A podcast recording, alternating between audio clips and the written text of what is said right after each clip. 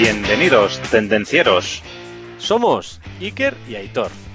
Y juntos trataremos temas de actualidad relacionados con la industria, tecnología y ventas. Arrancamos motores.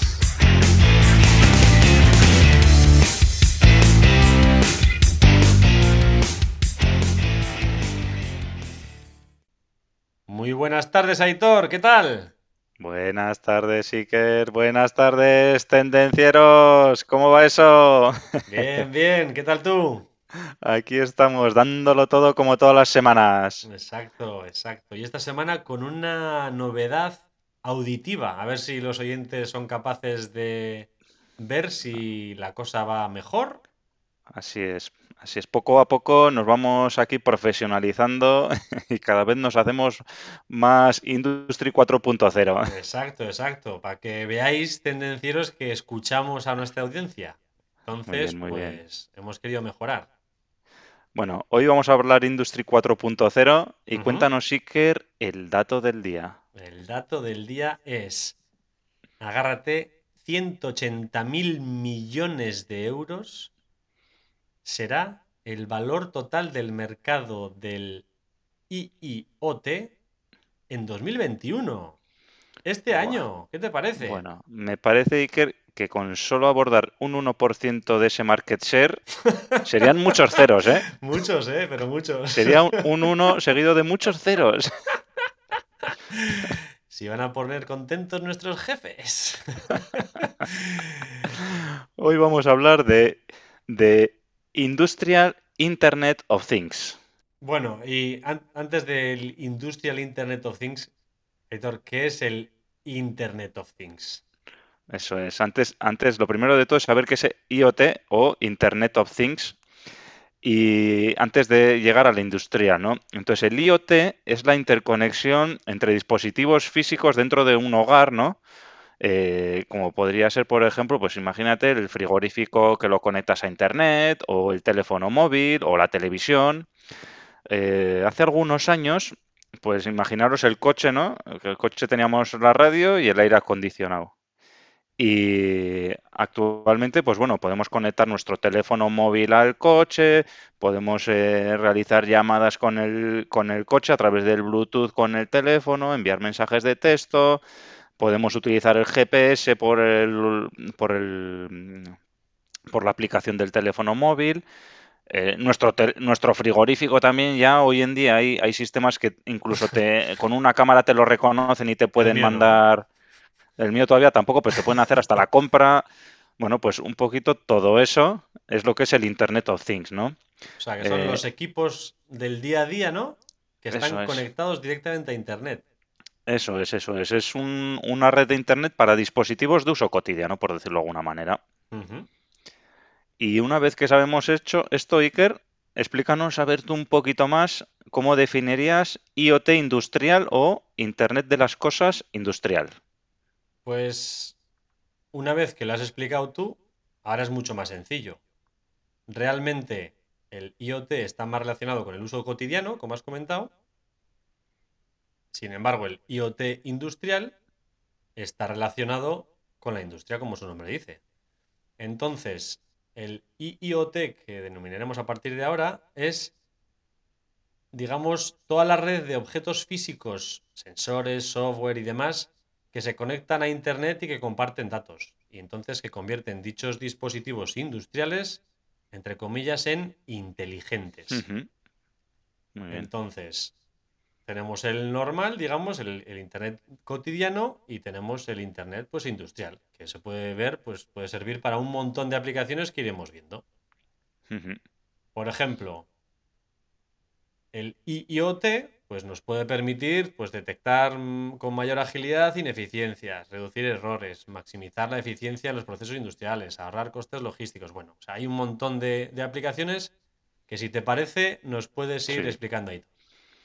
Muy bien, oye, pues eh, aplicaciones que nos podemos encontrar en el IoT industrial, ¿no? Por ejemplo, pues la- lo primero de todo, pues es la fábrica digital o la fábrica conectada, ¿no?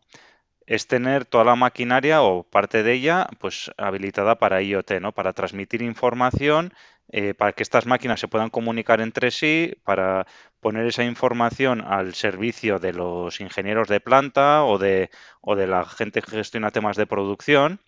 Eh, incluso a, los operarios de, máquina también, pues oye, pues poder ponerles toda esta información a su disposición, ¿no? en, lo que sería una fábrica digital y conectada.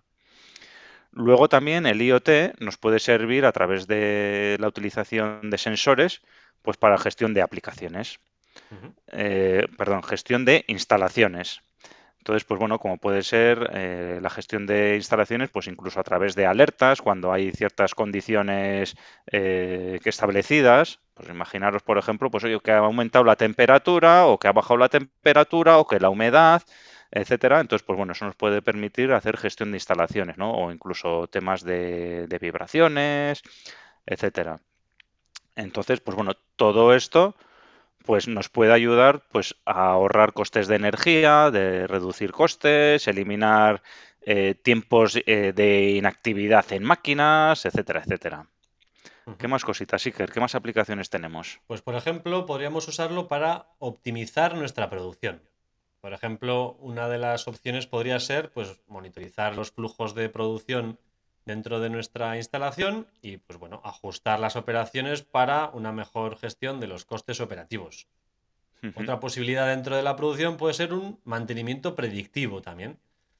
Digamos que adelantarnos con todos estos datos que tenemos recopilados, adelantarnos a posibles eventos inesperados que puedan ocurrir. Con lo cual, pues con toda esta sensórica de vibraciones que has comentado, de humedad, etcétera, pues ha llegado cierto punto, pues adelantarnos a una parada de producción y hacer ese mantenimiento predictivo. Sí, una parada indeseada, ¿no? Y un mantenimiento predictivo eh, también, como, bien has dicho, pues nos puede ayudar a tener mejores producciones, ¿no? Menos tiempos de paro, etcétera, etcétera, ¿no? Exacto. Otra opción puede ser también, pues, una mejor gestión de nuestro inventario. Al final, pues podemos monitorizar todas las cadenas de suministro. Podemos monitorizar dónde llegan los pedidos de proveedores, las materias primas, los materiales acabados. Bueno, al final se optimiza el suministro y se reducen los costes. Eso es, reduciendo esto lo típico en, Lean Manufacturing, ¿no? El, o en sistemas Kaizen, etcétera, ¿no? Pues oye, quitar stocks intermedios, pues como hacemos esa gestión de inventario, pues esos stocks intermedios también, por ejemplo, pueden ser reducidos, ¿no? De manera importante. Exacto. ¿Qué se te ocurre? Otra de las, sí, otra de las aplicaciones que podemos hacer con IoT, pues es eh, temas de seguridad y de protección en plantas industriales, ¿no? Esto aquí ya combinamos diferentes tipos de, tecnologías que tratamos en Industry 4.0, pues por ejemplo con, Big Data, etcétera, y pues podemos eh, incrementar la seguridad de los trabajadores, podemos hacer eh, KPIs para monitorizar diferentes tipos de indicadores. Y bueno, pues con ello, pues igual podemos eh, reducir, pues bueno, que se podemos detectar dónde pues se están produciendo, por ejemplo, lecciones o, incidencias y podemos reducir ese tipo de, incidencias, ¿no? A través de conocerlas, ¿no? En el control de calidad podemos hacer aplicación del IoT, por ejemplo, con temas de sensores que recopilen datos de productos o de otros parámetros, ¿no? Y, y ver si esos parámetros de producción se están produciendo de la manera que se quiere, ¿no? Lo que, pues lo que decíamos antes, por ejemplo, ¿no? Eh, el tema de temperatura, ¿no? Pues si se rompe la, imaginaos que una, una, vacuna, ¿no? Para el coronavirus, por ejemplo, ¿no? Pues que tiene que tener una temperatura de menos 70 grados a lo, largo de, a todo el proceso productivo. Bueno, en este caso era en el proceso logístico, ¿no? En nuestro caso, que todos nos acordamos. Pero, pues bueno, una de las aplicaciones del IoT es que no se rompa esa cadena de frío, ¿no? Por ejemplo, ¿no? A través de sensores que se pueden poner y se conecten a, Internet, ¿no? Pues podemos hacer un ejemplo de control de calidad. Y como último punto, y como no podía ser menos, ya lo has adelantado tú antes. Está un poco ligado, sí. Podemos optimizar también la logística y la cadena de suministro. Al final, si tenemos toda la información de la cadena de suministro, pues lo que hemos comentado, podemos conectar con nuestros proveedores, llegar el material en el momento necesario, optimizar los flujos de material, los tiempos de fabricación de nuestros proveedores, reducir inventarios, costes logísticos, optimizar rutas. Bueno, en todo el tema de lo que es la logística y la cadena de suministro se pueden hacer muchas Sí, mejoras. sí. Esto, Iker, perdona que te interrumpa, voy a meter aquí una cuñita. Esto me recuerda a lo del globo y todas estas eh, aplicaciones que han salido recientemente. ¿eh? Oye, pido aquí al McDonald's, me lo trae el globo y veo por dónde está ahora mismo el, Sí, el- el transportista. Oye, pues mira, ahí a ver, veo cómo se acerca, pa, pa, pa, estás viendo cómo se mueve hasta que llega a tu casa. Y mira, va a tocar en 5, 4, 3, 1. Bueno, sí, tal cual, sí, sí, tal cual. Los autobuses también tienen, al final, pues en la parada, ¿cuánto faltan? Faltan tres minutos para que llegue. Los es. autobuses de, de los niños, lo mismo. Pues, oye, ¿dónde está monitorizado? Está totalmente monitorizado en todo momento dónde están. Pues bueno, al final es lo mismo, pero de cara a un uso industrial. Sí. Eh, toda esta comunicación de datos y demás se hará de alguna manera concreta, ¿no, Aitor? ¿Qué, qué- Así es. ¿Cómo se usa? ¿Cómo se transmiten estos, estos datos del IIoT?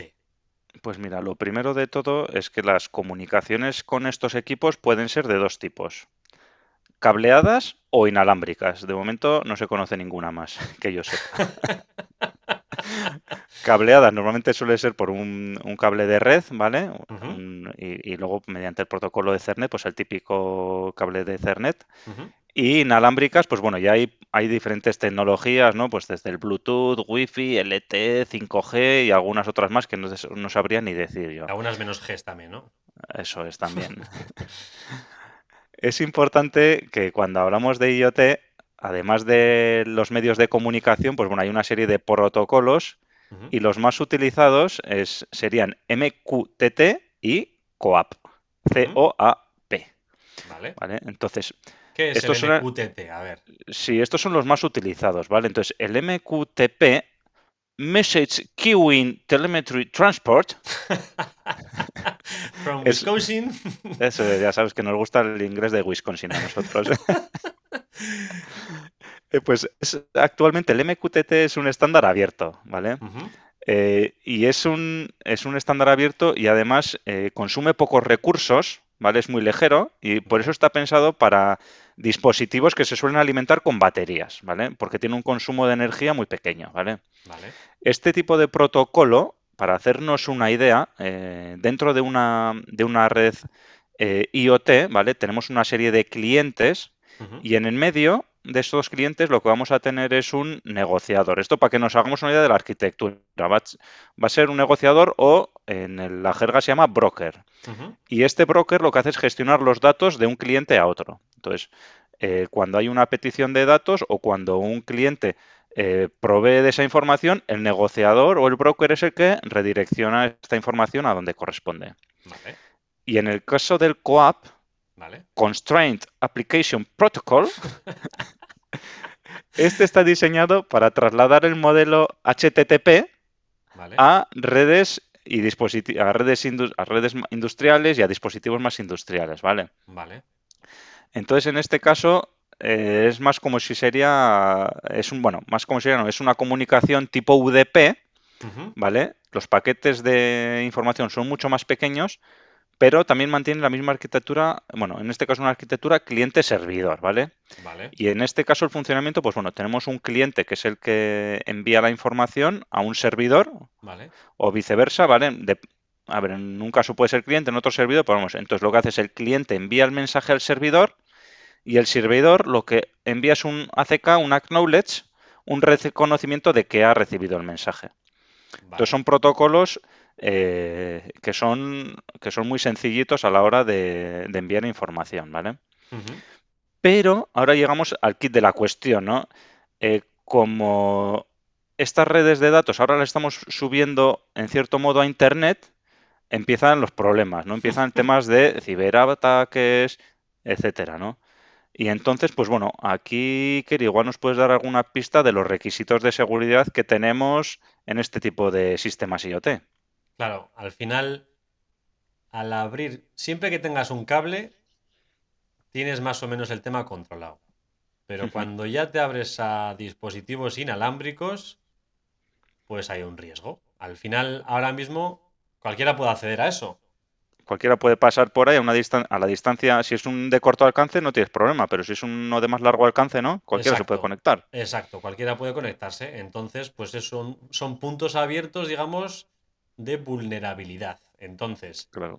además hasta hace poco, pues los canales de, de internet y los ordenadores, digamos, la conexión de red de oficina estaba separada de la industrial, de la de máquina, pues el clásico Ethernet que conecta a Internet y el clásico Profinet pues no se conecta a Internet. Entonces, pues bueno, digamos que la seguridad estaba controlada, pero Sí. ahora cada vez se mezclan más.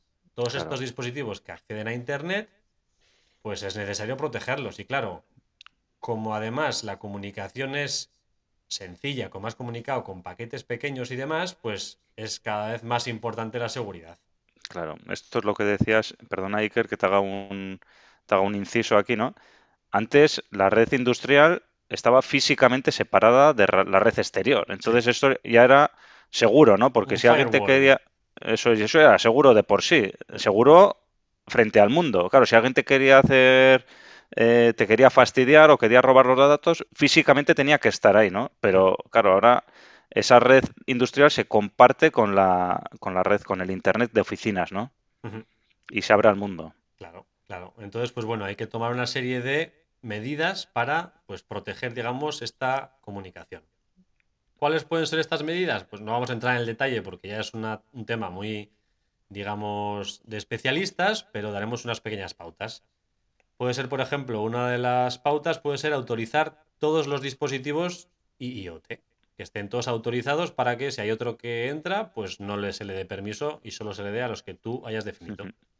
Definir también concretamente cuáles son los canales de comunicación.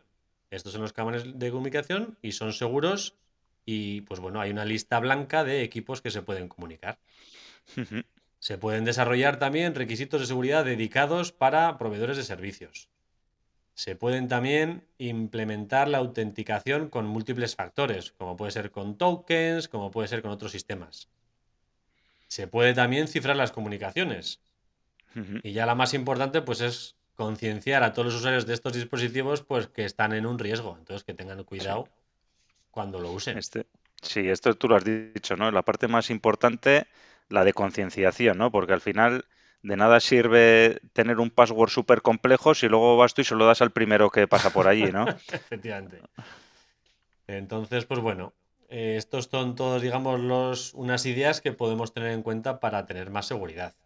Pero bueno, todo, todo esto que estamos haciendo es para obtener unos beneficios, ¿no, Aitor? ¿Qué, qué beneficios podríamos obtener del IoT industrial?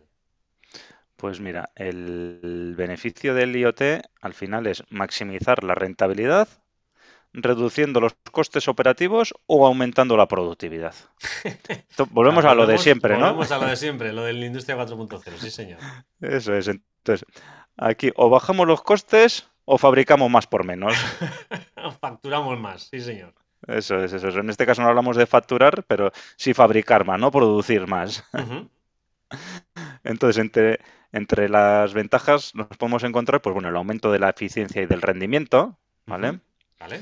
Hemos, lo que hemos hablado antes, ¿no? El mantenimiento predictivo de la maquinaria, pues a través de sensores, pues bueno, pues ser, eh, prever cuándo hay que hacer ese mantenimiento antes de que se rompa. Tenemos temas de flexibilidad y de personalización.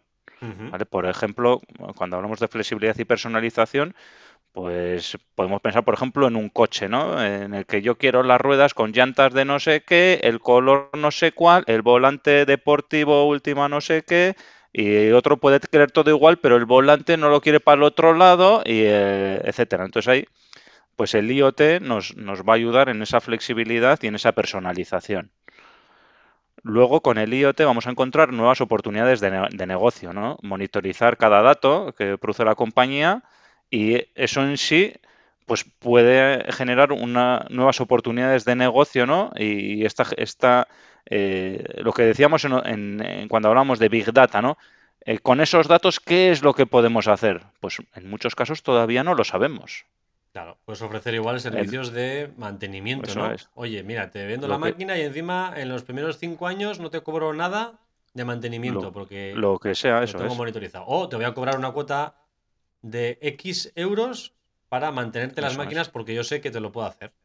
O te puedo, o mira, te puedo cobrar un mantenimiento por pieza producida o lo que se me ocurra. Y aquí vamos a encontrar nuevas oportunidades de negocio que todavía no están definidas. Esto es como hace 20 años no sabíamos que los teléfonos iban a ser con pantalla táctil y no sé qué. Pues bueno, hace 20 años no se sabía. Hoy, hoy todos tenemos un teléfono móvil con pantalla táctil. Pues sí.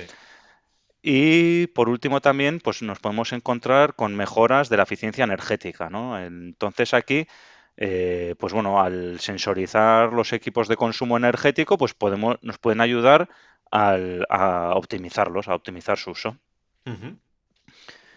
Y bueno, pues hasta aquí el repaso del IoT. Pues muy ¿Qué te ha parecido, Iker? Pues me ha parecido muy bien, la verdad. Eh, no podría dejar este tema sin, hablar del reto, ¿no? Sí, antes del reto, Iker, yo tengo que decir que a mí este este podcast del IoT es de los que más me ha costado, ¿eh? de los que hemos hecho hasta ahora. ¿eh? sí, es un tema, pues bueno, digamos que no es muy conocido y al final pues supone, digamos, entrar en profundidad del tema, sí. Eso es, eso es. Bueno, pues como reto, ¿qué te parece? Eh, si eres tú un fabricante de máquinas, integrando el IoT, ¿qué servicios adicionales podrías plantear para tu empresa? ¿Qué ¿Qué más podrías facturar? ¿Qué, digamos, qué adicional a lo que estás haciendo ahora mismo podrías plantear? Sí. Esto es lo que hemos dicho nosotros siempre, ¿no? Eh, tenemos que, ¿qué es lo que queremos en tendencias industriales? Que la gente dé un paso más, ¿no? Y que escuchar podcast está bien, pero pensemos cómo podemos aplicar esto para nuestro negocio, ¿no? Sí. El fabricante de máquinas, pues ¿qué servicios adicionales podía plantear yo cuando hago máquinas? ¿Qué servicios adicionales le puedo dar a mi cliente, no? Exacto. Y, si eres un fabricante de productos o de bienes, pues, por ejemplo, pues cómo te puede ayudar el IoT para reducir los costes, aumentar la flexibilidad que comentabas o la productividad de tus líneas de fabricación. Así es. Entonces, nosotros lo que lanzamos ahí es ese reto, ese parémonos cinco minutos a pensar en estas cosas, ¿no? En ¿Cómo podemos hacer para nuestros negocios, en nuestras empresas, en nuestro puesto de trabajo aplicar esto? ¿Y qué negocio adicional podemos tener? ¿Qué costes podemos reducir? Eh, ¿Cómo podemos aumentar la productividad?